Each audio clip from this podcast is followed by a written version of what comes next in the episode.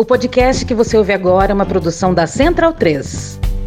Antônio Carlos Alves de Sá Costa, da ONG Rio de Paz, na CPI da Covid. Os dois últimos anos foram os mais difíceis da história da nossa geração. Sem a mínima dúvida. Testemunhamos fatos humilhantes para a nossa democracia e devastadores para o coração de quem tem apreço pela nossa gente. Vimos o espectro da fome voltar a rondar nos lares dos despossuídos. Vimos o nosso povo disputar resto de carne de açougue para ter do que se alimentar. Vimos temos milhões de desempregados sem perspectiva de voltar ao mercado de trabalho, passando assim a depender da misericórdia incerta da sociedade e do poder público para sobreviver. Vimos a classe trabalhadora impedir a nossa economia de entrar em colapso completo, mas não sem entrar em ônibus, vans e trens superlotados, expondo-se assim ao risco de contágio e morte. Vimos o colapso da saúde mental de milhões de famílias, fruto das dívidas acumuladas, da perda do padrão financeiro, da instabilidade política, do terror face ao risco de contaminação e falecimento de ente querido. Vimos milhares de lares enterrarem os seus mortos. Houve avós e avós, pais e mães, tios e tias, filhos e filhas, irmãos e irmãs, que presenciaram os que mais amavam perecerem por desinformação e falta de vacina, oxigênio e atendimento médico. Perdoe-me fazer o desabafo. Ridículo para nossa democracia ridículo. Incompetência, descaso e irresponsabilidade fizeram com que o Brasil se tornasse o segundo país do mundo em números absolutos de mortos pela pandemia e o sétimo em números absolutos de mortos. Há um lado luminoso nessa catástrofe. Nossa imprensa e movimentos sociais não deram trégua à classe governante, cobrando vacina, pão, ar e respeito. Milhares de brasileiros subiram morro, expondo-se ao risco de contaminação para levar cesta básica ao necessitado. Nossos caixas de supermercado e atendentes de farmácia impediram a interrupção do suprimento de comida e medicamento. O que falar dos nossos médicos, enfermeiros e demais profissionais de saúde? Como não pensar nos que adoeceram e morreram por anelarem cumprir sua vocação com coragem e excelência? Agora, uma pergunta: o que esperar daquele que ocupa o mais alto posto da República num cenário assustador e angustiante como esse? No qual tantos doaram suas vidas para que o pior não acontecesse. O que vimos foi a antítese de tudo que se esperava de um presidente da República. Jamais o vimos derramar lágrima de compaixão ou expressar profundo pesar pelo povo brasileiro. Não soubemos de favela que ele tenha visitado, hospital para o qual tenha se dirigido, a fim de comunicar ânimo aos nossos profissionais de saúde. Nenhuma palavra de direção ou encorajamento às milhões de famílias aturdidas com a crise múltipla que se estabeleceu no nosso país. Para nossa perplexidade e revolta, o vimos apoiar manifestações públicas antidemocráticas que fomentaram aglomeração, xingar jornalista, chamar o povo de marica, fazer deboche com os que agonizavam pela falta de ar, andar de jet ski, jogar futebol, comer pastel em boteco, insuflar golpe militar, prescrever remédio sem eficácia comprovada, combater o uso de máscara, menosprezar o distanciamento social, trivial banalizar o poder letal do vírus. Me perdoe mais uma vez de dar bafo. Ridículo! Ridículo! Ninguém aceitaria isso em nenhuma nação livre e desenvolvida. Em suma, em dias de fome, doença, morte e luto, em vez de cuidar do povo que o elegeu, se dedicou tão somente a defender seu mandato e garantir sua reeleição. O que declaro resulta de ódio pelo presidente? Não! Somente faço questão de ressaltar sua impressionante falta de empatia, a fim de que nunca mais sejamos sejamos governados da mesma maneira por quem quer que seja. Medo e delírio em Brasília. É uma canalice que vocês fazem. Olá, bem-vindos ao Medo e Delírio em Brasília com as últimas notícias dessa bad trip escrota em que a gente se meteu. Bom dia, boa tarde, boa noite por enquanto. Eu sou Cristiano Botafogo e o Medo e Delírio em Brasília, medo e delírio em Brasília.wordpress.com é escrito por Pedro Daltro. Esse é o episódio dias 1019 a 1022. Ah, é? Foda-se. Fica no rabo, gente. Ó, oh, como o cara é grosso. Bora passar raiva? Bora. Bora. Bora! Marielle, ó, os últimos dias estão complicados, o Pedro tá meio que tirando uma semaninha de férias. Não aguento mais. Chega de frescura, de mimimi. Tá foda. Mas tem muita notícia velha por aí. Velha, mas boa. Não vou fazer nenhuma piada geriátrica. Mas se tudo der certo, semana que vem a gente volta ao normal. Não seja um mentiroso! Cala um pouco, Malafaia. Bom, mas dito isso, vamos lá.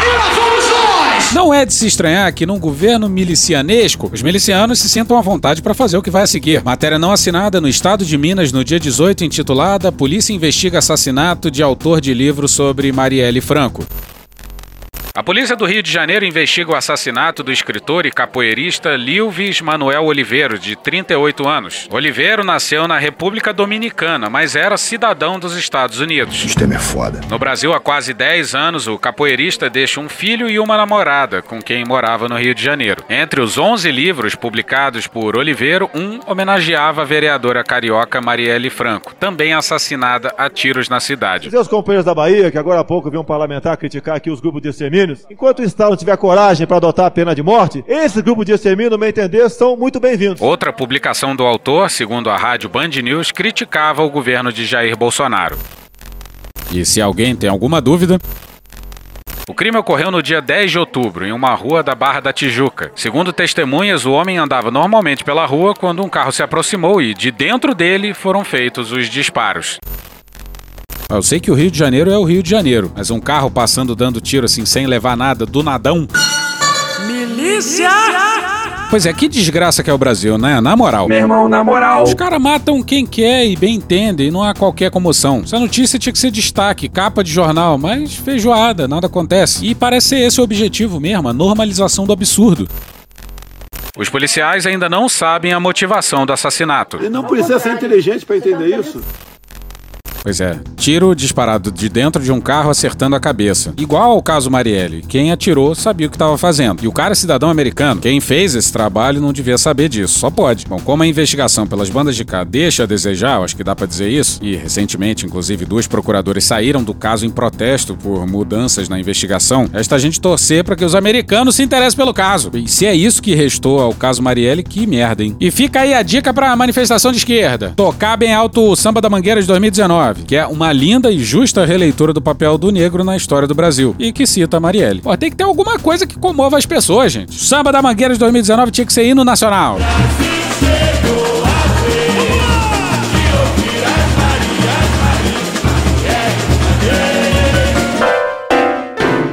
...58%. E o Brasil, Coxinha? Se fodeu. Carlos Lins, no Poder 360, no dia 14. Pesquisa Poder Data, realizada nessa semana, entre os dias 11 e 13 de outubro de 2021, mostra leve melhora para o governo do presidente Jair Bolsonaro na opinião pública nos últimos 15 dias. A taxa de reprovação à gestão federal hoje está em 58%, uma queda de 5 pontos percentuais em comparação à pesquisa anterior. Pode ser. Deve ter um quê de psicologia social nisso, só pode. Tá tudo uma merda objetivamente, mas a vacinação, a luz no fim do túnel da pandemia, alguma perspectiva de melhora, deve fazer com que as pessoas olhem pro futuro com olhos melhores, sei lá. E aí associam isso ao governo. A inflação tá alta, especialmente para itens básicos como combustível, alimentos e cerveja. E temos um governo perdido sob uma pilha de cadáveres. Pois é, o pior é que Bolsonaro não é um Corpo estendido no chão. Essa é a única lição possível. Olha a merda! A aprovação ao governo marca 33%. Oscilou para cima dentro da margem de erro da pesquisa, de 2 pontos percentuais. O resultado indica uma melhora pontual para o governo, embora o quadro siga negativo para o Planalto. A taxa de reprovação está 25 pontos percentuais acima da de aprovação, mas já foi pior. Essa diferença era de 36 pontos no início de setembro. É mais uma que Jair Bolsonaro ganha. Ganhou, porra! Pois é, 11 pontos a menos de diferença. Tá, pesquisa é foto, não é filme, e o filme ainda é ruim. Ainda precisa de confirmação dos outros institutos, mas. Puta que pariu, Marquinho. Ah, morre, diabo! O Poder Data também questiona os entrevistados a respeito de como avaliam o trabalho pessoal de Bolsonaro. Hoje, 53% classificam o presidente como ruim ou péssimo, uma queda de 5 pontos em comparação a duas semanas antes. Pois é, o governo mais caquistocrático da história do Brasil se esforça de maneira alucinada para ser caquistocrático e só é rejeitado por pouco mais da metade. Virou passeio!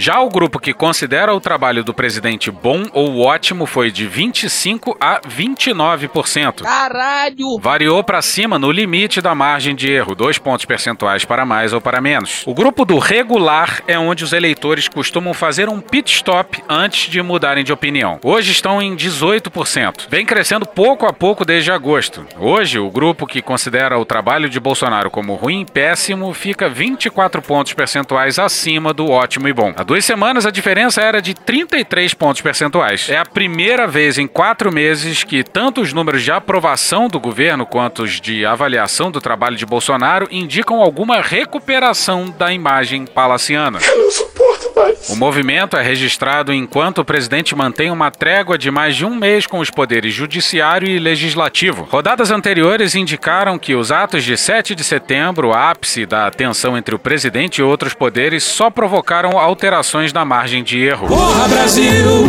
porra Brasil, com sinceridade, Bolsonaro reeleito é sacanagem. Sério, o que mais Bolsonaro precisa fazer? Matar alguém no meio da rua, na frente das câmeras? I have the most loyal people. Did you ever see that? Where I could stand in the middle of Fifth Avenue and shoot somebody and I wouldn't lose any voters, okay? E Lula segue inabalável. Chupa que a cana é doce, meu filho. Pedro Plieger, no dia 1 de outubro, no Poder 360.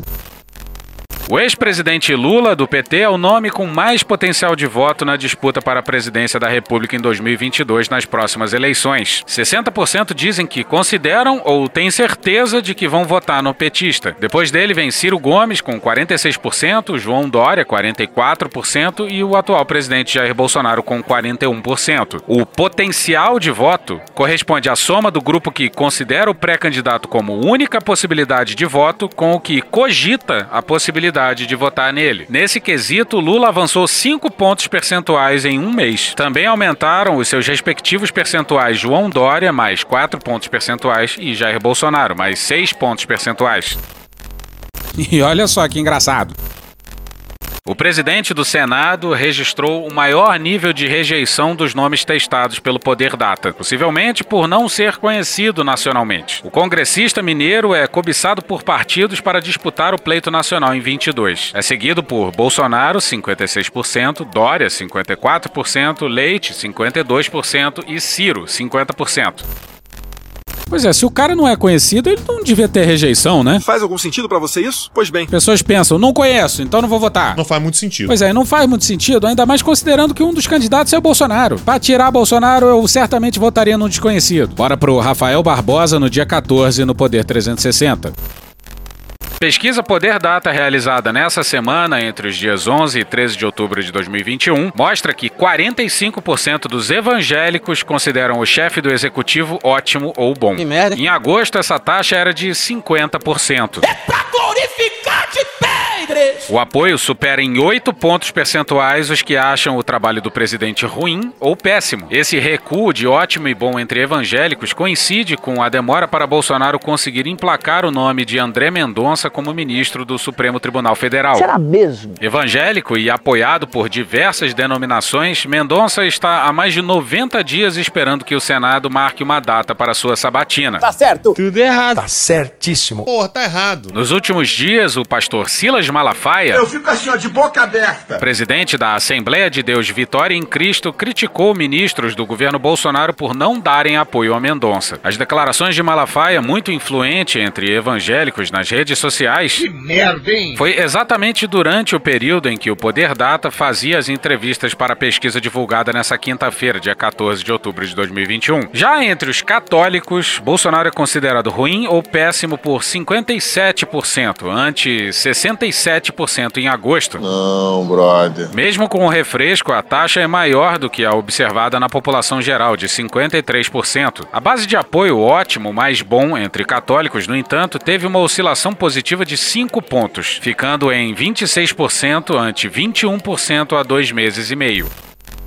Pois é, e eis o tanto que a terceira via tá fudida. Terceira, quarta, quinta, etc. Gabriela Oliva no dia 1 no Poder 360.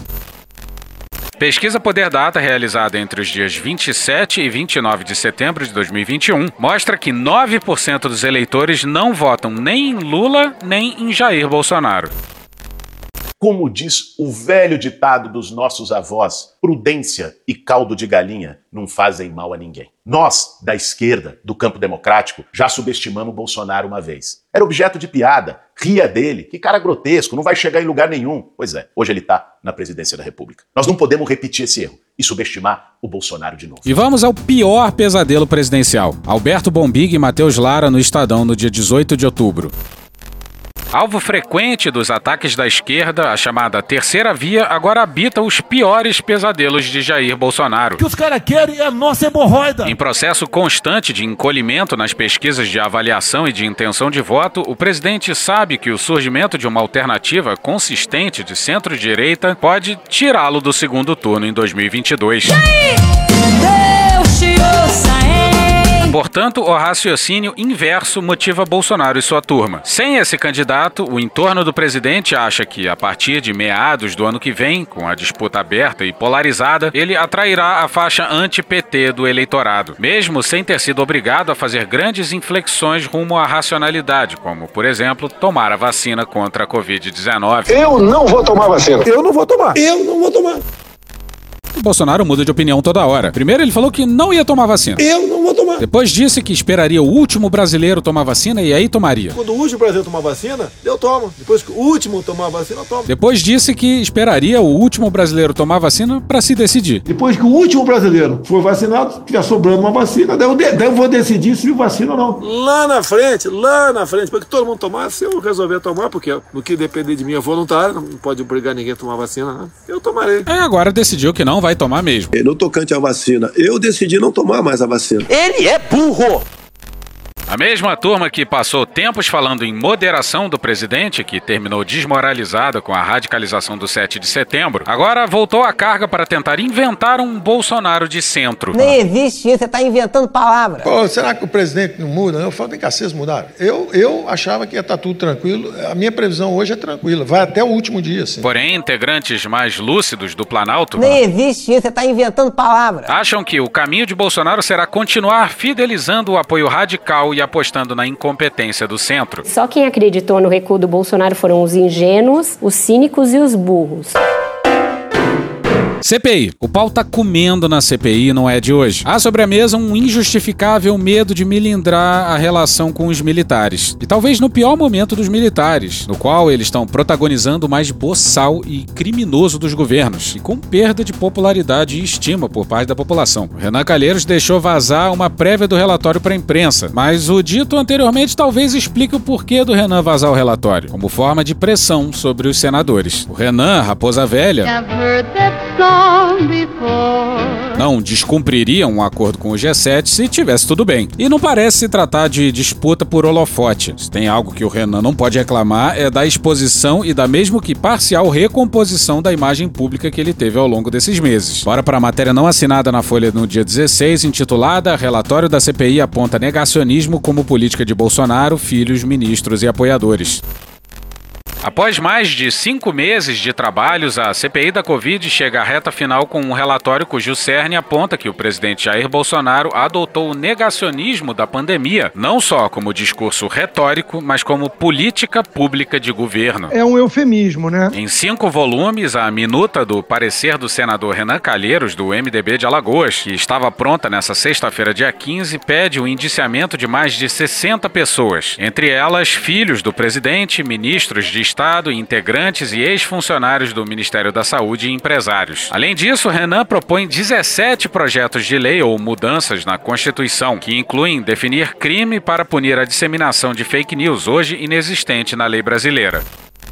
Queria ressaltar sobre a CPI que, com muita frequência, a política chega, tardiamente, a conclusões já atingidas pela ciência. É o caso, por exemplo, das mudanças climáticas. Na academia, é um consenso há muito tempo de que a causa é humana. Né? Na política ainda se discute, mas o consenso está chegando. Sobre a, a, a, pandemia, a gente tem algo muito parecido acontecendo. Tem um estudo da professora Deise Ventura, da USP, realizado aí no finalzinho de 2020, a gente já conhecia o resultado, e o que, que esse estudo dizia? Que o governo brasileiro atuou para nos contaminar deliberadamente. Esse aí é o Álvaro Borba, do Meteoro, recentemente no My News. Mas o relatório do Renan vazou, e o pessoal do G7 ficou como? Putão. Eu queria deixar claro que eu fico puto. Obviamente todo mundo ficou puto da vida com ele. Mas isso fica mais pra frente. Calma, buceta. Continuemos com o que se sabe do relatório ainda não divulgado, pelo menos oficialmente.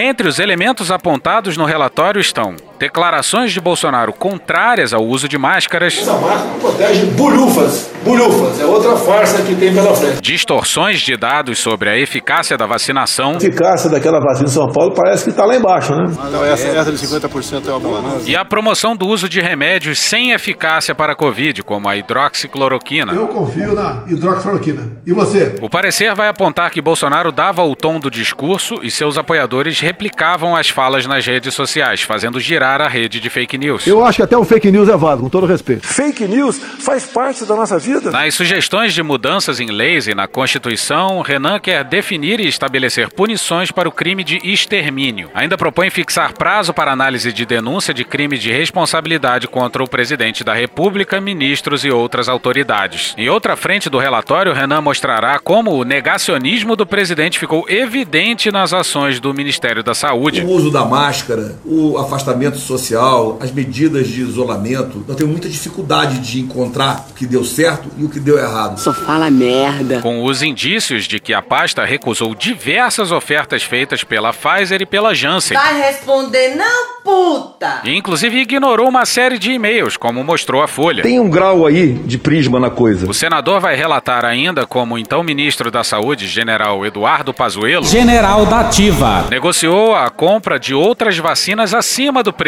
Da minha parte, a vacina comprovada pela, pela Anvisa e pelo Ministério da Saúde. A gente vai fazer uma compra, mas não é comprar no preço que um caboclo aí quer. Está muito preocupado um caboclo aí que quer que essa vacina seja comprada toque de caixa. Não é assim não. Nós vamos querer a planilha de custo. Por outro lado, a pasta foi mais ágil ao fechar contrato para a compra da vacina Covaxin, produzida pelo laboratório indiano Bharat Biotech em processo intermediado pela empresa brasileira Precisa. Em um outro trecho, o relatório abordará as políticas de propagação do uso da hidroxicloroquina como remédio capaz de curar a Covid-19. Deus foi tão abençoado que nos deu até a hidroxicloroquina para quem se acometer da doença. Procura o médico rapidamente, tá o coquetel Pazuello aqui, tá ok, pessoal? Nesse contexto, citará não só o estímulo do governo para que a Fundação Oswaldo Cruz recomendasse o uso para tratar a doença, mas também o esforço para a compra do medicamento fora do Brasil. Bolsonaro pediu ao primeiro-ministro indiano a continuidade do fornecimento dos insumos para a produção da hidroxicloroquina. E o Exército Brasileiro teve participação na promoção da cloroquina também. Não foi só imposição presidencial. Também, agora há pouco, me reuni com o senhor Ministro da Defesa, onde decidimos que o Laboratório Químico e Farmacêutico do Exército deve imediatamente ampliar a sua produção desse medicamento. Aí essa conta também deveria ir, vocês sabem para onde? Essa conta irá para as Forças Armadas. Mas periga o Exército e o Braga Neto não serem tocados. Vamos seguir. O relatório terá um volume específico para fake news, que envolve o chamado Gabinete do Ódio. Como o painel da Folha mostrou, o relatório usa informações de 16 depoimentos prestados à Polícia Federal e encaminhados à comissão para indicar o vereador Carlos Bolsonaro, do Republicanos do Rio de Janeiro, como articulador da rede bolsonarista de distribuição de notícias falsas e desinformação. Meu gabinete funciona como braço direito do meu pai. Eu comecei na política graças ao meu pai. Eu estou aqui amando do, do deputado federal Jair Bolsonaro e nenhuma atitude minha será feita sozinha. Significa. Com base nos relatos, a conclusão da apuração também deve apontar o deputado Eduardo Bolsonaro, do PSL de São Paulo, como elo da rede com supostos financiadores, entre eles os empresários Otávio Facuri e Luciano Hang. No Hang, você entendeu, careca, o que acontece se você não financia a mídia conservadora? Quando nós não temos força? Quando que você vai aprender que você tem que ajudar o pessoal com esse dinheirão que você tem? Antes era só o Flávio enrolado com a justiça. Agora é toda a prole presidencial, inclusive o. 04 é transão. Bolsonaro chegou ao poder, mas no caminho fudeu com a própria família. Todo mundo se fudeu! O relatório final vai propor indiciamento de Bolsonaro pelos crimes de epidemia, infração de medida sanitária preventiva, charlatanismo, incitação ao crime, falsificação de documento particular, emprego irregular de verbas públicas, prevaricação, genocídio de indígenas e crimes de responsabilidade, mais especificamente violação de direito social e incompatibilidade com dignidade, honra e decoro do cargo, e homicídio comissivo, cometido por omissão. E tá pouco, cabe mais. Eu acho é pouco. E lá vem mais! O relator da CPI vai propor o indiciamento do ministro Marcelo Queiroga da Saúde pelo crime de epidemia culposa com resultado morte e prevaricação. Em 50 metros, tire o cu da reta. A política é do governo Bolsonaro, a política não é do ministro da Saúde. O ministro da Saúde executa a política do governo. O relator ainda quer responsabilizar Onyx Lorenzoni, Parece nome de chuveiro, mas não é nome de chuveiro. atual ministro do Trabalho e da Previdência, por genocídio de indígenas, baseado em seus atos quando atuava no Palácio do Planalto, além de incitação ao crime. Só o conceito de lockdown dos insetos já merecia uma condenação sumária. O próprio relator, no entanto, reconhece que a denúncia pelo crime de genocídio enfrenta resistência de outros membros do grupo majoritário da comissão e, por isso, pode ser retirada do texto final. E aqui a questão é conceitual, porque certamente as ações e omissões do governo causaram a morte de milhares e milhares de pessoas, ou seja, um assassinato em massa. O conceito de genocídio seria voltado a um determinado grupo étnico. Aí a dificuldade deve ser demonstrar a intenção de causar essa consequência específica, apesar de que no fundinho do nosso coração a gente sabe, né? Enfim, pode até não ser genocídio, e o questionamento é válido e discutível. Agora, rapaz, assassinato em massa, isso aí é certo, certo mesmo, com certeza absoluta. A minha especialidade é matar, pô. Outro ponto polêmico se refere ao indiciamento do ministro da Defesa, o general Braga Neto. Renan decidiu incluí-lo na prévia de relatório, argumentando que ele era o coordenador do Comitê de Enfrentamento da Pandemia, ainda quando titular da Casa Civil. No entanto, reconhece que há resistência de colegas e pode retirar seu nome, se isso comprometer a maioria para aprovar o seu texto. Pô, que vacilação, meu irmão. E eis aí talvez uma das maiores derrotas da CPI. Renan colocaria Braga Neto lá, mas ao que parece, só ele e o Alessandro Vieira acham que o Braga Neto, presente em todas as cenas do crime, devia ser indiciado. O relator também decidiu incluir no texto a proposta de indiciamento de Carlos Eduardo e do senador Flávio Bolsonaro do Patriota do Rio de Janeiro por incitação ao crime. Isso tá certo. Além disso, propõe acrescentar para Flávio a tipificação de advocacia administrativa. Isso porque o senador levou para uma reunião do BNDES, o Banco Nacional de Desenvolvimento Econômico e Social, o sócio-presidente da Precisa Medicamentos, Francisco Maximiano. O relatório propõe o indiciamento de Pazuello por sete crimes: epidemia, incitação ao crime, emprego irregular de verbas públicas, prevaricação, comunicação falsa de crime e genocídio indígena. O ex-ministro da Saúde também será alvo de denúncia apresentada ao Tribunal Penal Internacional por crime contra a humanidade. Ou não, mais um crime contra a humanidade. E por falar no. General da Ativa. Um parêntese. Alberto Bombig e Matheus Lara na coluna do Estadão no dia 16. Por falar em CPI, Eduardo Pazuello, um dos alvos do relatório de Renan, tem despertado a curiosidade da comissão. Como mostrou o Estadão, o ex-ministro completou quatro meses no Planalto com agenda vazia. Cria vergonha, cara, vai trabalhar. Estaria ele em alguma missão secreta, tipo Agente 86, ou simplesmente relaxando no cargo até o final da CPI? Que merda, hein? E tudo isso com carro e chofer, claro. Tá, mas volta agora para a matéria da Folha.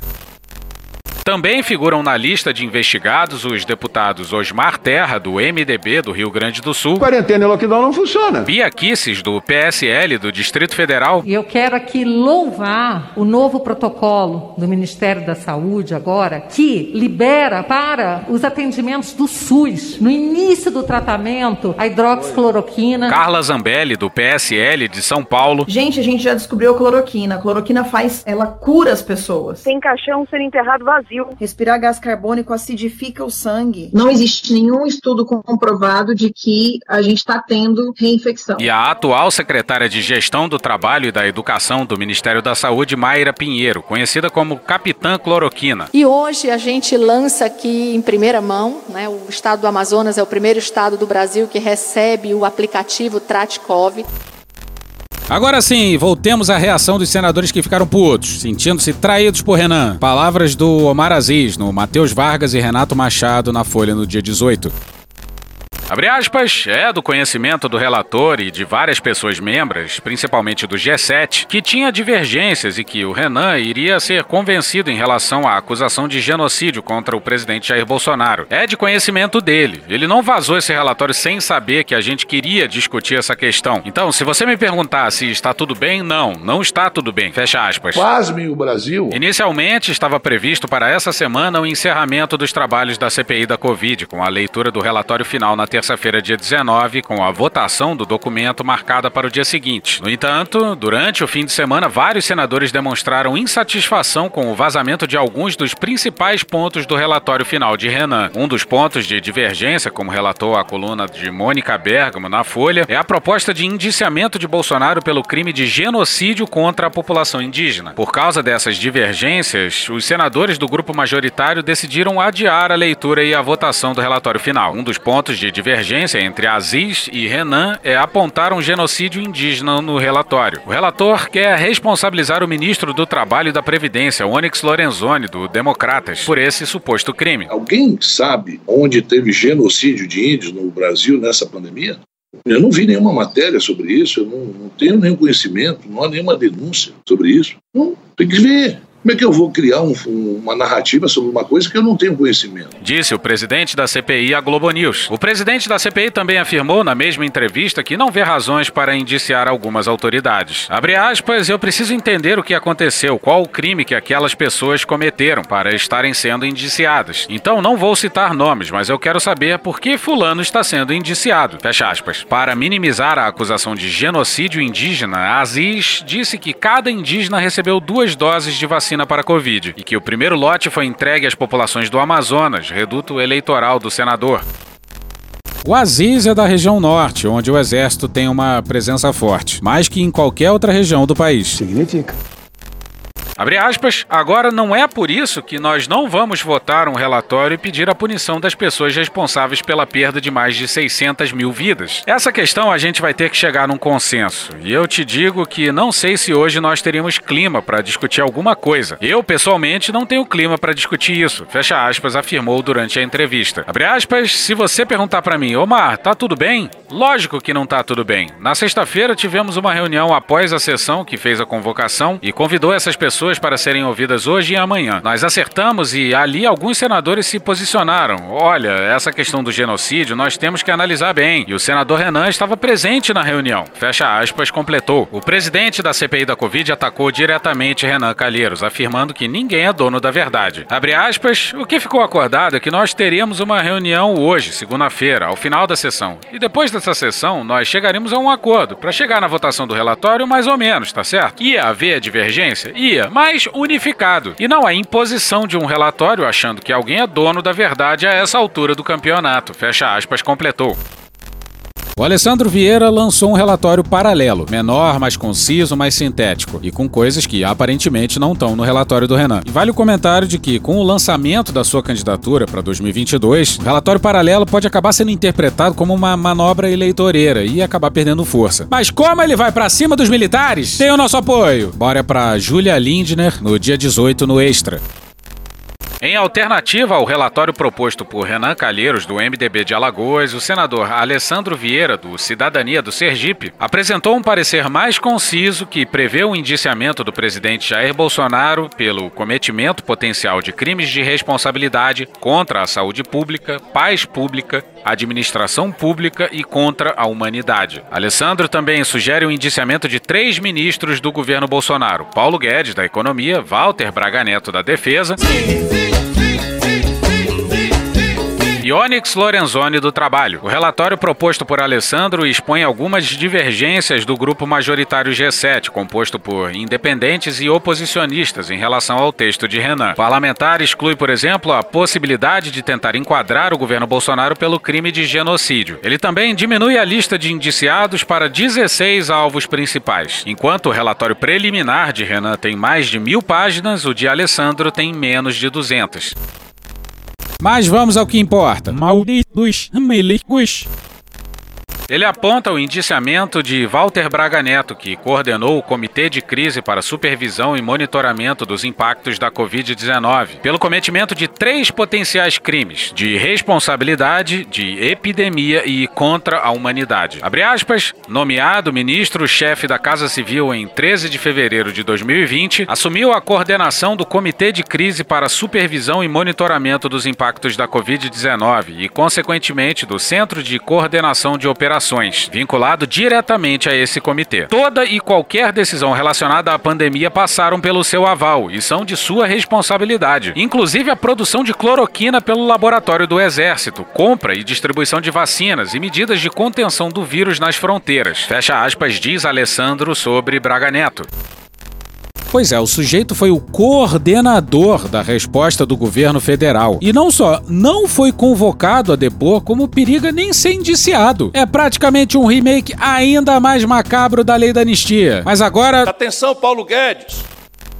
Em sua sugestão de parecer, Alessandro propõe que o ministro da Economia Paulo Guedes deve ser indiciado porque ele supostamente pautou as medidas econômicas de resposta à pandemia na tese da imunidade de rebanho. Então a ideia de imunidade de rebanho foi uma ideia lá difundida lá logo no início, dizendo, olha, não se falou em barreira sanitária, testagem em massa, vacina, nada disso. A ideia era é, vamos aos poucos para não, se for todo mundo ao mesmo tempo, explode a capacidade hospitalar. Deu no que deu. Deu merda. Guedes não chegou a ser convocado na CPI da Covid por não haver convergência entre os membros do colegiado. Abre aspas, a ideia que externalizava era de que os idosos deveriam ficar em casa e os jovens circulassem para sustentar a economia. Devemos estimular, sim, fazer uma campanha para o idoso ficar em casa, para o que tem, que tem doenças, comorbidade, ficar em casa. E o resto, pessoal, toma as medidas ali que está sendo usado no momento e vão para o trampo. Vamos trabalhar, pô. Por meio dos depoimentos, também ficou claro que se pretendia privilegiar a economia, pautado por uma falsa dicotomia entre a economia e a saúde da população brasileira. Desde o começo, eu disse que tínhamos dois grandes desafios: o vírus e o desemprego. Sempre defendi combater o vírus e o desemprego, de forma simultânea e com a mesma responsabilidade. Em nenhum momento o governo deixou de tomar medidas importantes, tanto para combater o coronavírus como para combater o caos na economia. Não exercendo os esforços necessários necessários para que as medidas de alívio econômico fossem implementadas com a celeridade imposta pela emergência pandêmica. Fecha aspas, avaliou o senador Sergipano. Vamos lançar uma camada de proteção justamente aos autônomos. É praticamente em torno do Bolsa Família também, 200 reais, são duas cestas básicas.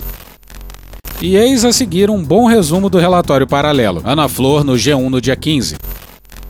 Abre aspas, a consequência objetiva da atuação estatal comandada por Jair Bolsonaro foi uma disseminação acelerada da pandemia, gerando sobrecarga no sistema de saúde e um número elevado de mortes evitáveis. A busca por uma imunidade de rebanho adquirida por meio do contágio da população está no centro da conduta. O que eles tinham que fazer era isso, conceder esperança para que as pessoas saíssem às ruas. E essa esperança tinha um nome, hidroxicloroquina. As milhares de mortes previsíveis eram tratadas como danos colaterais colaterais irrelevantes dentro da estratégia criminosa, focada em reduzir impactos políticos e facilitar a reeleição do presidente da República. Fecha aspas, afirma Vieira no relatório. A estratégia criminosa do governo Bolsonaro, segundo o texto, pode ser resumida em sete pontos. Número um, minimização da gravidade da pandemia. Está sendo superdimensionado o poder destruidor desse vírus. Número 2, criação de uma falsa dicotomia entre saúde e economia. Temos dois problemas pela frente gravíssimos ainda: o vírus e o desemprego. Ações deliberadas para tirar credibilidade de governadores, prefeitos e instituições. Eu ando no meio do povo. Eu duvido que esse governador da Bahia, do Rio ou do Rio Grande do Sul vá no meio do povo. Ele vai falar, mas eu não quero contaminar ninguém. Bota três máscaras e vai pro meio do povo, porra. Eu vi que o povo em Manaus ignorou o decreto do governador do Amazonas. Bem, entramos com uma ação hoje, ação direta de consolidade, junto ao Supremo Tribunal Federal, exatamente buscando aqui conter esses abusos. Tá? Entre eles, o mais importante é que a nossa ação foi contra o decreto de três governadores, que inclusive no decreto o cara bota ali toque de recolher. Eu não fechei um botequim no Brasil, porque não adiantava tomar providência, porque prefeito Aqueles governadores tinham mais poder do que eu. Mais humildes, obrigados a ficar em casa por decisão de governadores e prefeitos e que perderam sua renda. Disseminação de notícias falsas. E o elemento chegava com malária e covid e era tratado com hidroxicloroquina e ficava bom. Precisa ser muito inteligente para entender que a hidroxicloroquina serve para as duas coisas? Segunda dose. Vai, por que quem tomou o Coronavac a terceira dose vai ter que ser a Pfizer? Nós temos relatos do mundo todo acontecendo. O Pedro da Caixa pegou vacinado. O meu filho Eduardo pegou vacinado. É uma coisa experimental ainda. Comportamento inadequado de líderes públicos. O presidente Bolsonaro provocou aglomeração ao pular. Sem usar máscara de proteção, causou aglomeração. Não usou máscara e provocou aglomeração. Sem máscara, abraçou apoiadores e provocou aglomeração. Uma espécie ali de aglomeração. Em meio a uma aglomeração de apoiadores, tirou a máscara. Voltou a provocar aglomeração hoje. O presidente não usou máscara. Zerou aglomeração de apoiadores e Bolsonaro não usava máscara. O presidente Jair Bolsonaro tira máscara de criança para postar fotos. Promoção deliberada de medicamentos sem eficiência comprovada. Quem é de direita toma cloroquina. Quem é de esquerda toma tubaína. E descaso com os povos indígenas. Que Deus tenha misericórdia dessa nação. E hoje ficamos por aqui. Veja mais, muito mais em medo em Brasília.wordpress.com, o blog escrito por Pedro Daltro. Esse episódio usou áudios de UOL, Choque de Cultura, Carla Bora, TV Brasil, Planet Ramp, Tropa de Elite, TV Folha, Rádio Globo, Estação Primeira de Mangueira, Costinha, Hermes e Renato, Away de Petrópolis, Chiquititas, João Bosco e Aldir Blanc, CNN Brasil, Band Jornalismo, Petit Jornal, Tiago Rodrigo, Poder 360, Programa Cadeia, Porta dos Fundos, Guilherme Boulos, Nayara Azevedo, Jornalismo e TV Cultura, Harry e Ellen, Jovem Pan, My News, Diogo Defante, Vitor Camejo, Sport TV, Cidade de Deus, Esse Menino, Jornal da Record, Pepeu Gomes, Rony Von, Fox News, Gustavo Mendes, TV Câmara, Mr. Catra, Ad Ferrer, Canal Meio, Desmentindo Bolsonaro, Notas Taquigráficas do Senado Federal, Podcast Boletim Folha, Sai de Bamba, TV Senado, Metrópolis, Meteoro Brasil, BBC News Brasil, Jovem Pan News, Atila e Amarino, Chico Botelho, Panorama CBN, Globo News, Rádio Band News FM, Léo Stronda e The Office. Thank you! Contribua com a nossa campanha de financiamento coletivo. É só procurar por Medo e Delírio em Brasília no PicPay ou ir no apoia.se barra Medo e Delírio. Porra, doação ao caralho, porra. Não tem nem dinheiro pra me comprar um jogo de videogame, morou, cara? Pingando um capilé lá, vocês ajudam a gente a manter essa bagunça aqui. Assine o nosso feed no seu agregador de podcast favorito e escreve pra gente no Twitter. A gente joga coisa também no Instagram e no YouTube. E o nosso Faz Tudo Bernardo coloca também muita coisa no Cortes Medo e Delírio no Telegram. E agora a gente também tem uma loja loja.medo e delírio em Brasília.com.br. Eu sou Cristiano Botafogo, um grande abraço e até a próxima. Bora passar a raiva junto? Bora! Permite uma parte? Não lhe dou a parte. Não lhe dou a parte. Os Estados Unidos passaram hoje a marca de 700 mil mortos pela Covid-19. O país ainda enfrenta a resistência de parte da população em se imunizar. Por outro lado, com vacinação e baixo impacto da variante Delta do coronavírus, a América do Sul vê um alívio em mortes e casos da pandemia. Então é muito paradoxal ver o país que bancou o desenvolvimento de muitas vacinas, que bancou muito da pesquisa que viabilizou as vacinas de nova geração antes delas acontecerem, e um dos primeiros países a começar a vacinar sua população, o país onde mais se gasta com saúde por pessoa no mundo, agora ter mais de 100 mil mortes, porque um terço dos seus habitantes não quiseram acesso a esse benefício que foi desenvolvido em tempo tão ágil, enquanto milhões de doses pelas quais o resto do mundo está sedento estão sendo jogadas fora. Enquanto isso, aqui no Brasil, quando a gente finalmente teve acesso a essa salvação, quando realmente dependemos da ação de cada brasileiro fazer a sua parte e ir para o posto de saúde se vacinar, a gente está dando exemplo.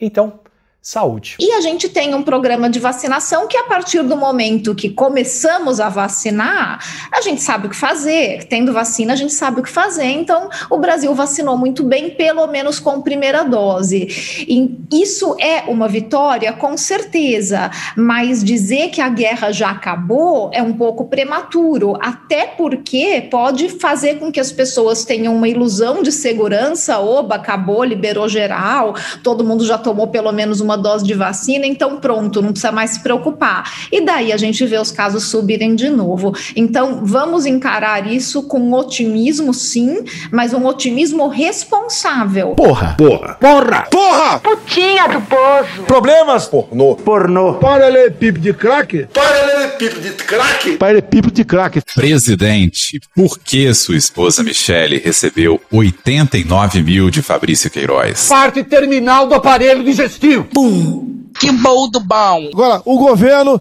tá indo bem. Eu não errei nenhuma. Eu não errei nenhuma.